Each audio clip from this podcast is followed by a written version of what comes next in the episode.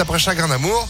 La météo et puis l'info, c'est avec Florian Lafont. Bonjour. Bonjour à tous. Une journée noire en Ukraine. De nombreux civils ont été tués hier par des frappes russes aux quatre coins du pays. À Rivne, dans l'ouest, neuf personnes ont perdu la vie après des tirs contre une tour de télévision. La capitale Kiev a aussi été touchée. Au moins deux morts et une douzaine de blessés dans le bombardement d'un immeuble.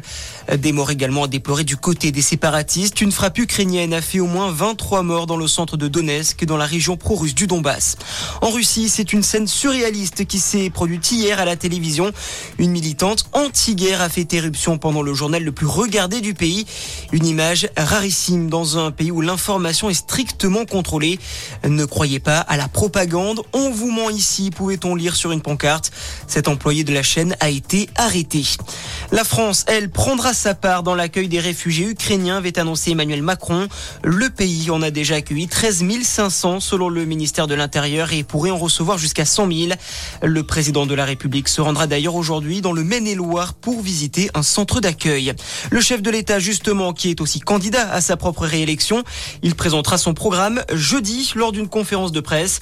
Elle se tiendra à partir de 15h au Dox de Paris à Aubervilliers en Sainte-Saint-Denis vers une augmentation pour les fonctionnaires. Pour la première fois depuis février 2017, la valeur du point d'indice qui sert à calculer leur rémunération va être dégelée avant l'été.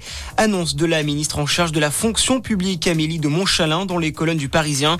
Une revalorisation qui va concerner 5 millions et demi d'agents publics. Le montant n'a pas été encore annoncé. Et puis en tennis, l'exploit de Gaël Monfils. Il a battu hier le numéro 1 mondial Daniel Medvedev au troisième tour du Masters 1000 d'Indian Wells. Victoire en 3-7 du Français.